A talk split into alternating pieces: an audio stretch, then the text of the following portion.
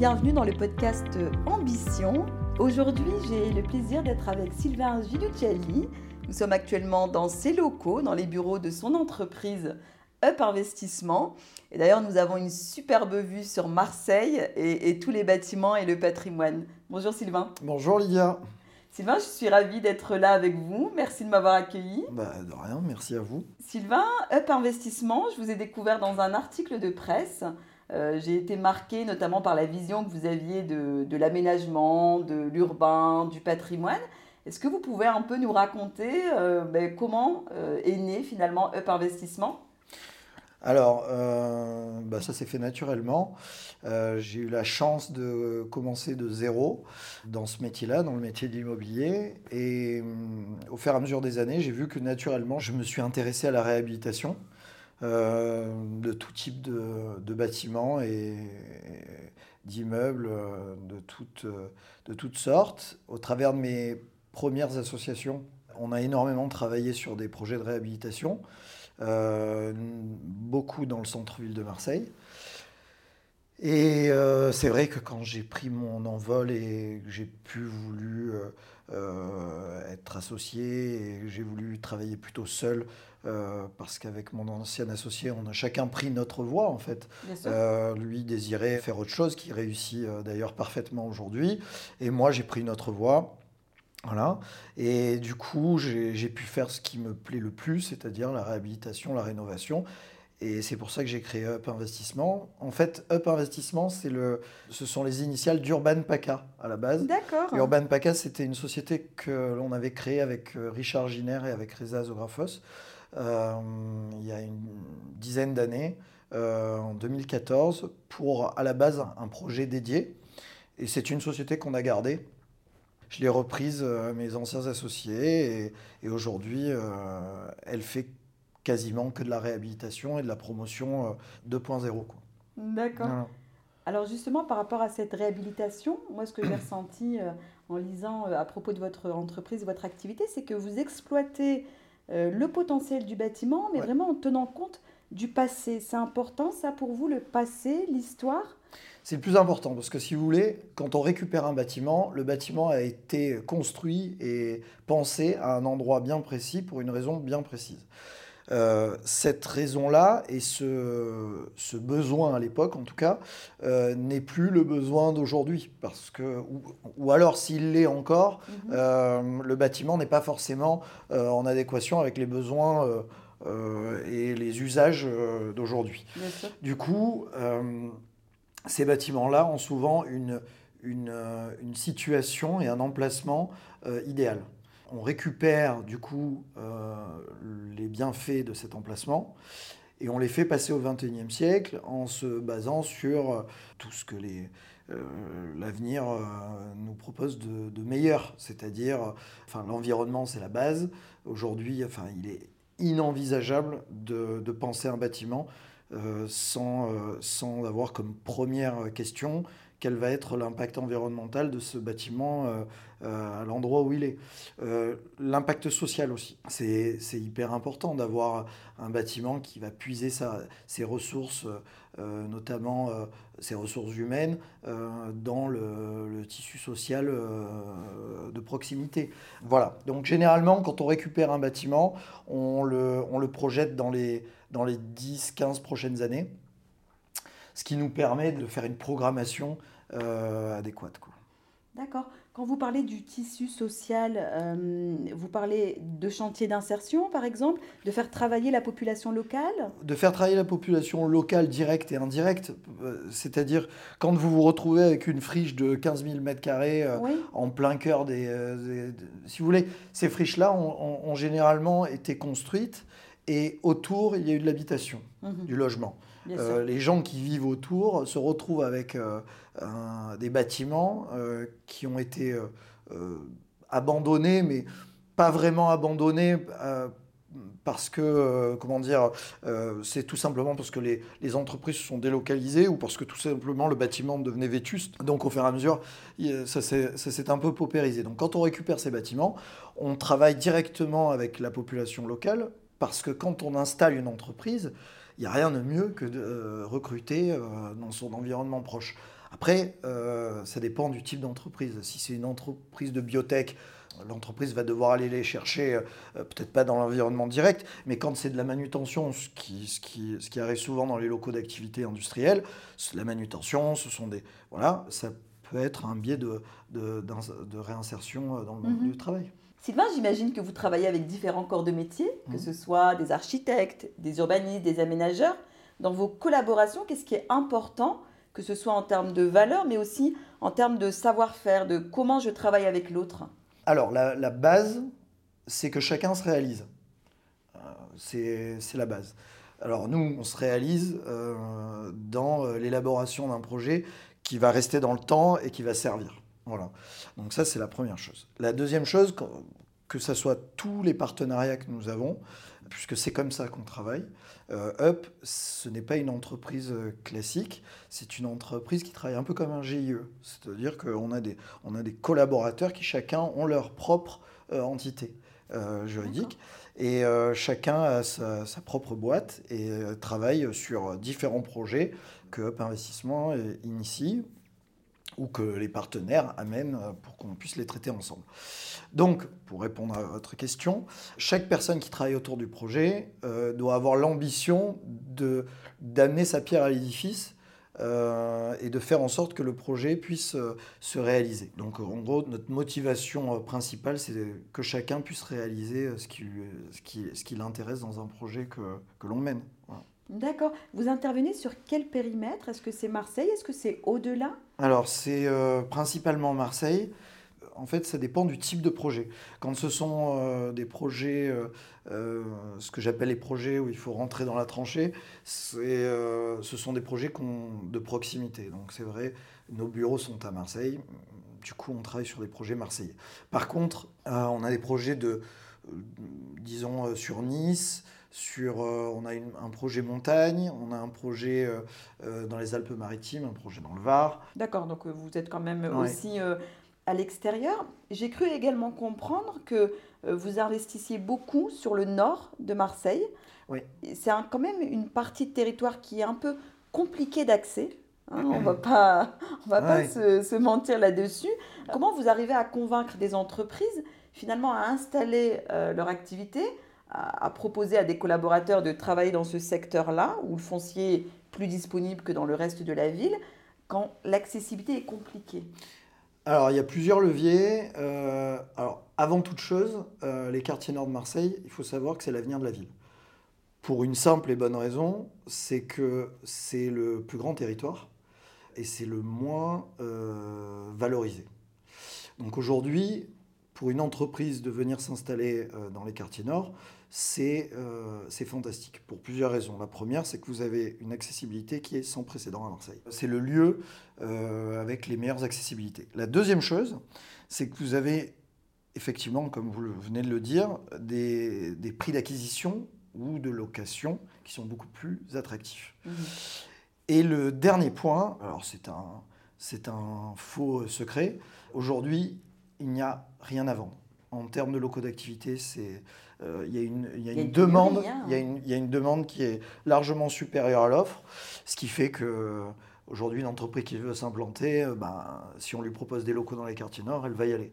Et généralement, ce sont des entreprises dynamiques qui ont compris aussi que les quartiers nord euh, font partie de l'avenir de Marseille et sont aujourd'hui en grande partie l'avenir de Marseille.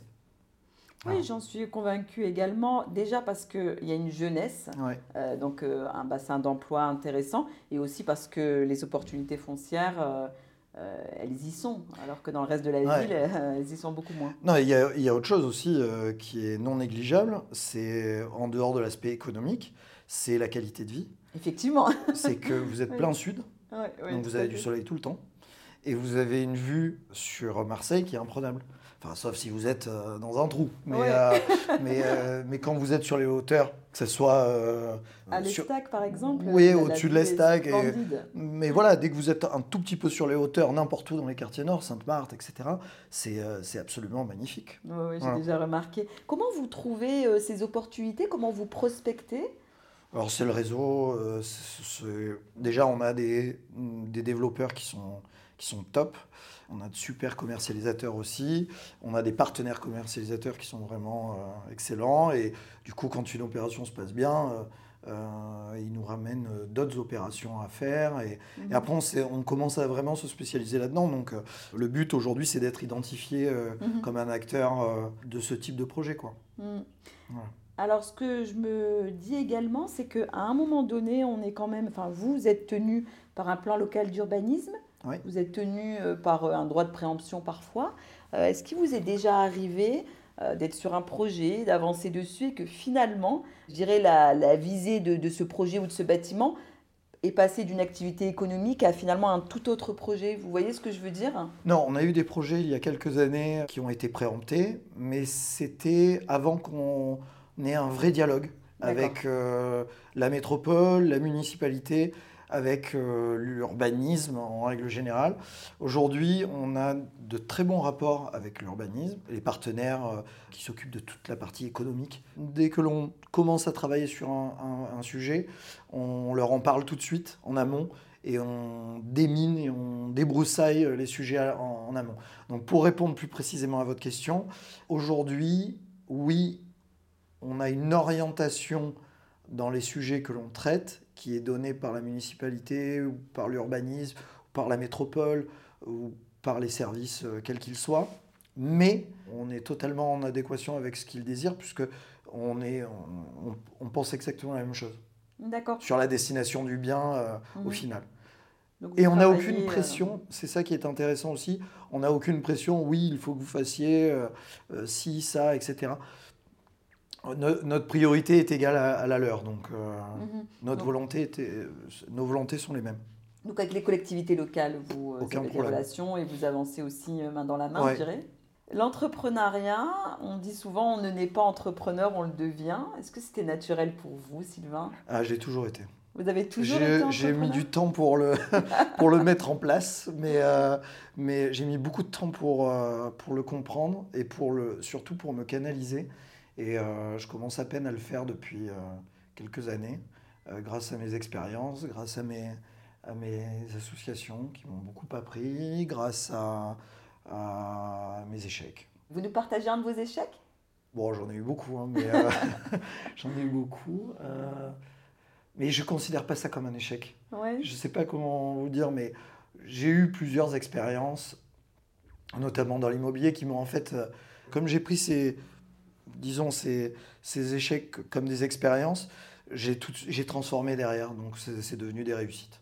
D'accord. Donc de toute façon, vous ne pouvez pas euh, arriver là où vous êtes aujourd'hui si vous n'aviez pas eu ces expériences précédentes. Ah oui, c'est sûr. Parce C'est impossible. euh, Vous savez, j'ai pas fait d'études, donc euh, D'accord. c'est- je suis autodidacte, j'ai tout appris sur le tas, quoi. Mhm. Donc euh, ça...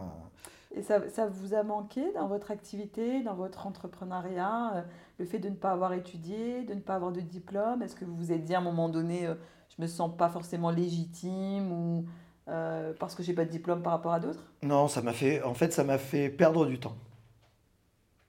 Voilà. C'est D'accord. tout. C'est-à-dire que j'ai toujours eu un problème de concentration, donc j'ai jamais pu réellement me concentrer sur faire des études pour moi, euh, écouter euh, un cours pendant trois heures. J'étais incapable. Mon- C'est comme ça. Mm. Oui, J'étais des- incapable de le faire. Donc il a fallu que je prenne parti de mes autres euh, forces. Euh, voilà, donc euh, j'ai- j'étais incapable de faire ça. Du coup, euh, j'ai appris sur le tas.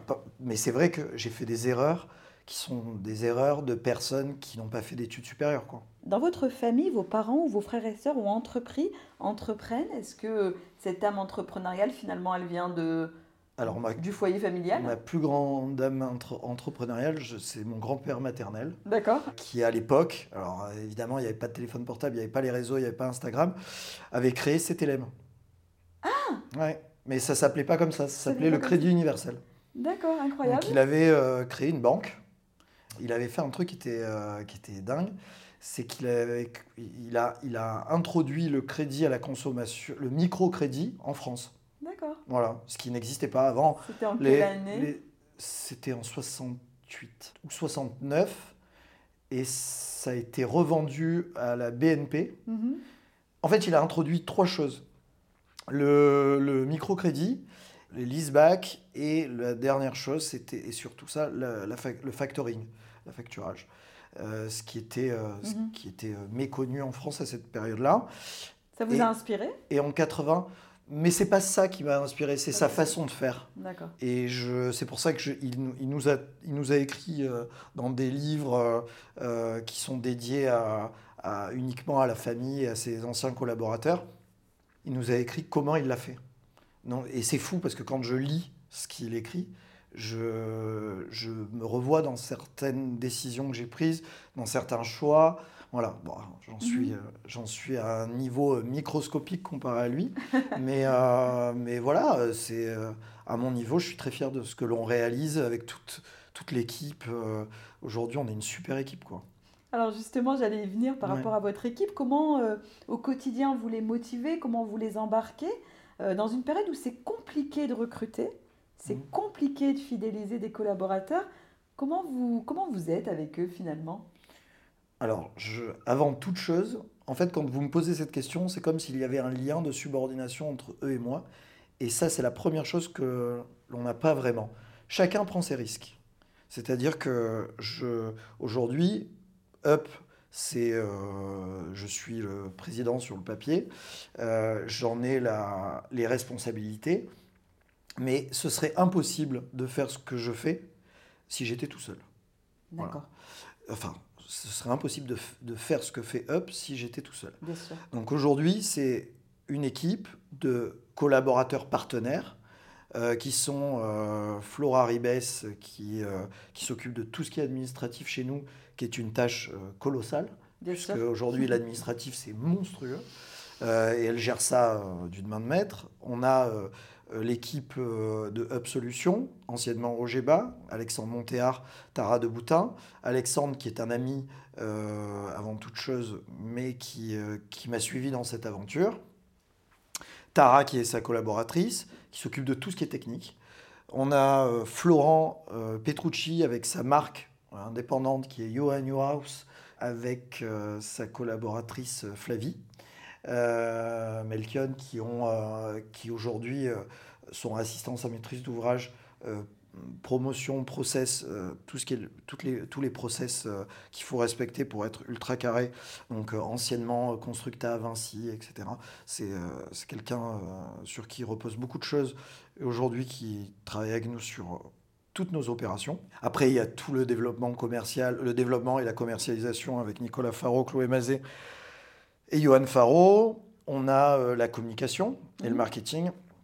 On travaille avec Mars at Work, mais avant tout, c'est les toquets de la com, c'est-à-dire Émilie Gravier, Julie Cabassu, Paola Mhm. de Campou.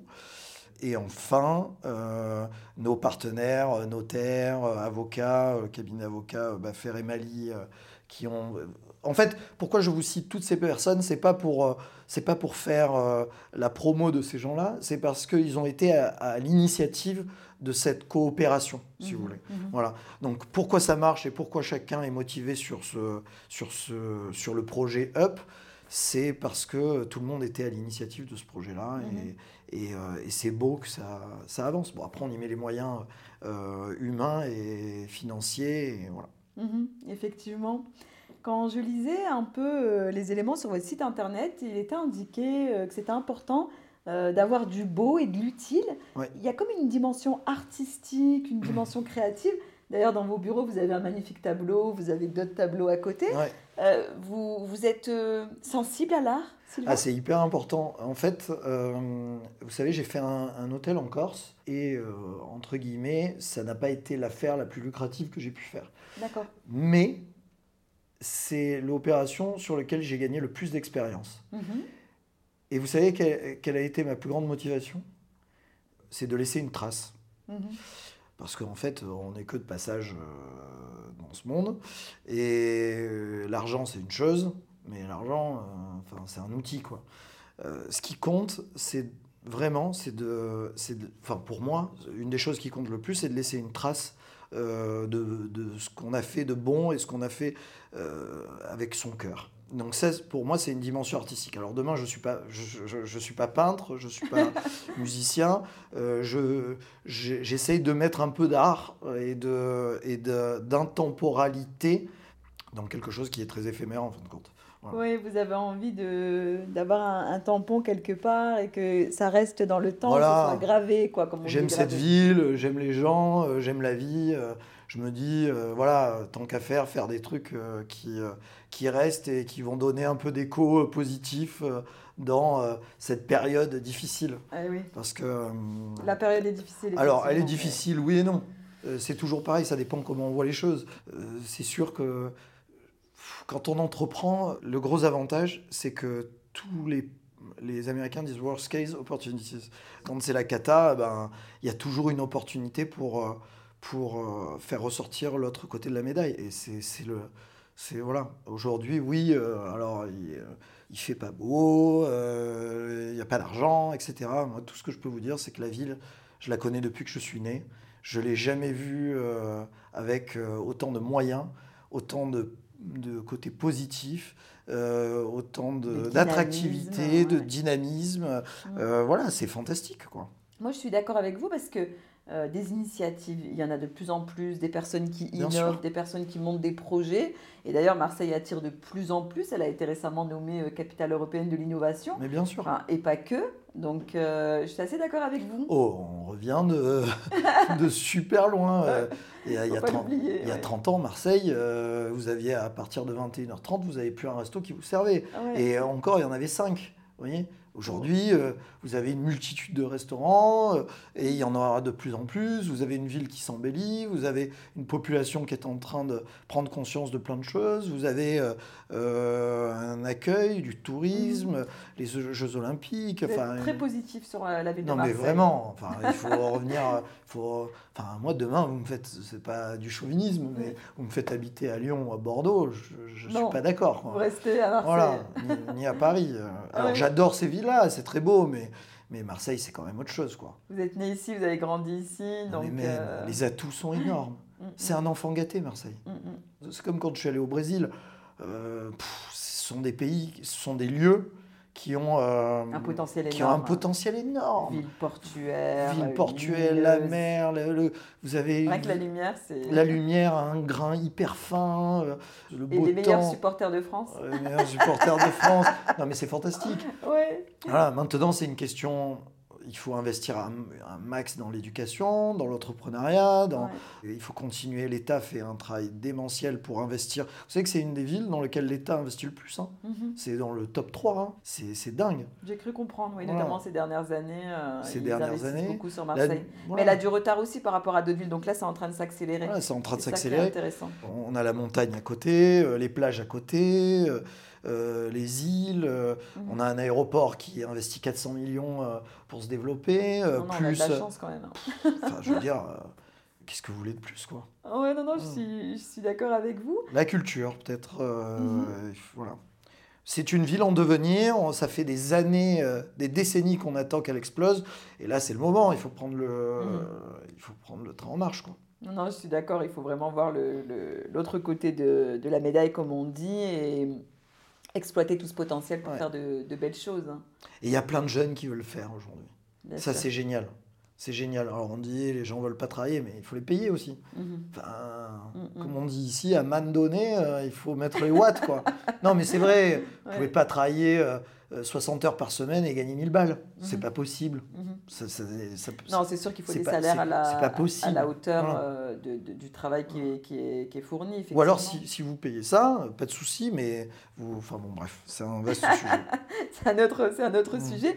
Comment vous voyez Up Investissement à horizon de 3-5 ans? Quelle est, euh, quelle est votre vision? Où est-ce que vous avez envie d'emmener cette entreprise? Ah ben, euh, je vais envoyer un petit cadeau à Noël à Macron pour aller reconstruire l'Ukraine. Ah bon? Eh oui, vous avez vu qu'il a vu le... Non, nous, c'est la réhab. Voilà. La réhabilitation. Euh, vraiment, mon rêve, c'est qu'on puisse faire travailler en équipe, parce que c'est comme une famille hein, que l'on s'est créé, c'est que cette famille continue à travailler sur, sur tous ces beaux projets, euh, réhabiliter des sites euh, voilà, euh, exceptionnels.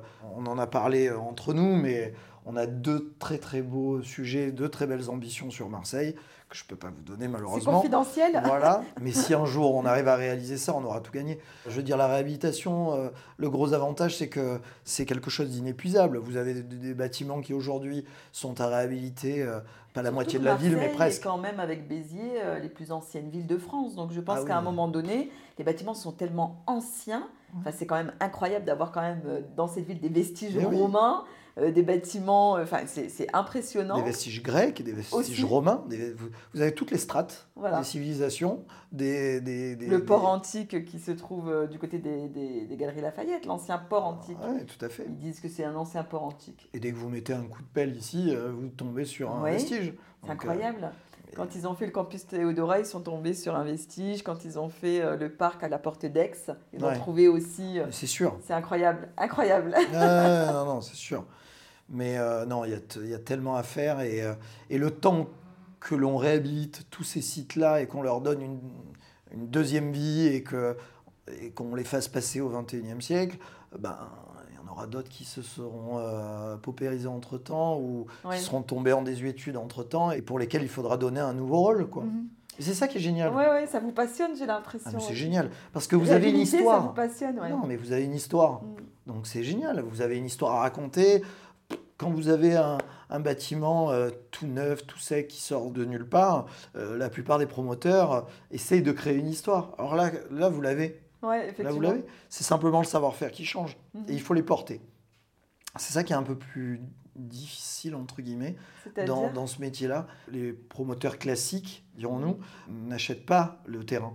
Il est conditionné Mhm. à l'obtention d'un permis, etc. Etc. fait, oui, oui. De notre côté, la plupart du temps, on achète les actifs Mhm. immobiliers. Donc euh, on les porte, donc le risque est différent. Après, il y a toujours un crash test euh, du risque que l'on prend. Et c'est là-dessus qu'on monte euh, notre financement. Voilà. Mhm. D'accord. Non, c'est passionnant. Et est-ce qu'il y a d'autres passions? Est-ce que vous avez, par exemple, des, des hobbies Est-ce qu'il y a un sport qui vous plaît euh?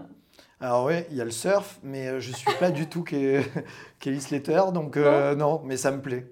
Ça me plaît beaucoup parce que Vous surfez Ça me où permet- sur Marseille euh? Non. non, non, euh, je surfe, le oui, un peu sur Marseille, mais surtout sud-ouest, Oui, Maroc, Panama, Costa Rica.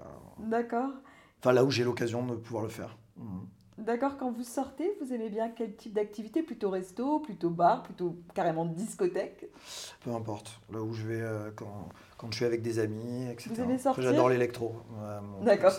musique électronique. Vous êtes souvent entouré, souvent seul? Ça dépend. Ça dépend du mood. Vous avez un peu de temps pour votre famille et vos enfants? Ouais, je prends beaucoup de temps pour. euh, je prends beaucoup de euh, temps pour mon fils, oui. D'accord, l'équilibre pro Et pour ma famille euh, aussi, mais surtout mon fils. Vous arrivez à trouver cet équilibre professionnel personnel? Ouais, je, enfin. Vous, avez- J'y arrivais pas avant, mais maintenant j'y arrive. vous êtes plutôt euh, plutôt bière ou plutôt pastis? Je suis plutôt bière. Non, je suis les deux, euh, pas du tout. Ça dépend de Vous la période. deux? L'hiver, c'est la bière et l'été, c'est le pastis. Voilà. Qu'est-ce que vous détestez le plus? Alors, c'est très précis. Ce que je déteste, c'est les gens qui prennent les idées aux autres et qui brillent à travers, euh, à travers ça. Ça. C'est insupportable. Les usu- usurpateurs. Ça euh, vous est déjà arrivé? Ouais. Je déteste ça. Mhm. J'aime les, les gens qui créent. Parce que les personnes qui créent le font grâce à, à une expérience de vie où, euh, alors il y en a qui créent par rapport à leur névrose, d'autres qui créent parce qu'ils ont une véritable intelligence euh, créatrice. Mhm. Et ça, je trouve ça euh, pas respectable, mais admiratif. Admiratif, oui. Je suis admiratif de ces gens-là. Mais alors, les gens qui brillent grâce aux idées des autres et qui ne se remettent pas en question par rapport à Ça ça, et qui flattent leur ego grâce à ça, c'est insupportable. oui, je comprends. C'est insupportable. Ce sont des usurpateurs. Si vous n'étiez pas entrepreneur dans ce domaine-là, qu'est-ce que vous auriez fait si euh, il n'y avait pas cette entreprise, si vous n'étiez pas dans ce domaine? Quel est l'autre domaine qui vous plaît? Qu'est-ce que vous auriez euh, J'aurais fait ce que je faisais quand j'étais plus jeune. euh, J'aurais euh, mis des disques. non, j'aurais, j'étais DJ quand j'étais plus jeune. D'accord. Mais quand j'avais, euh, Oui. quand j'avais 15 ans, quoi. J'adorais ça. J'adorais ça pendant des années. Et j'ai malheureusement pas pu continuer parce que je fais partie d'une génération où faire des études euh, était euh, le plus important pour rassurer les parents, pour se rassurer soi-même d'ailleurs. Mhm. Avoir le bac, c'était important, etc. Et en quatrième, il y a la prof principale qui a dit à ma mère, enfin, ça sert à rien qu'il fasse des études, il n'est pas du tout concentré, il faut qu'il soit DJ. Et, euh, Vous aviez un vrai problème de concentration. Ah ouais, ça servait à rien. Et je l'ai pas fait, mais je suis fier de ne pas l'avoir fait non plus parce que je serais peut-être tombé dans un monde, euh, je sais pas si je serais tombé dans le bon monde. Voilà. Vous, par rapport à votre fils, qu'est-ce que vous avez envie de lui transmettre? Qu'est-ce que vous avez envie euh, qu'il fasse de différent de vous ou comme vous? Je veux lui transmettre l'honnêteté dans le travail avec soi-même. Hum, deux, euh, j'aimerais lui transmettre l'entrepreneuriat, qu'il puisse se réaliser lui-même. Voilà, mhm. c'est tout. Qu'il soit heureux dans ce qu'il fait. Sinon, ça sert à rien. Qu'il gagne du temps un peu là-dessus. Voilà. Effectivement. Après, il fera ce qu'il veut. Hein.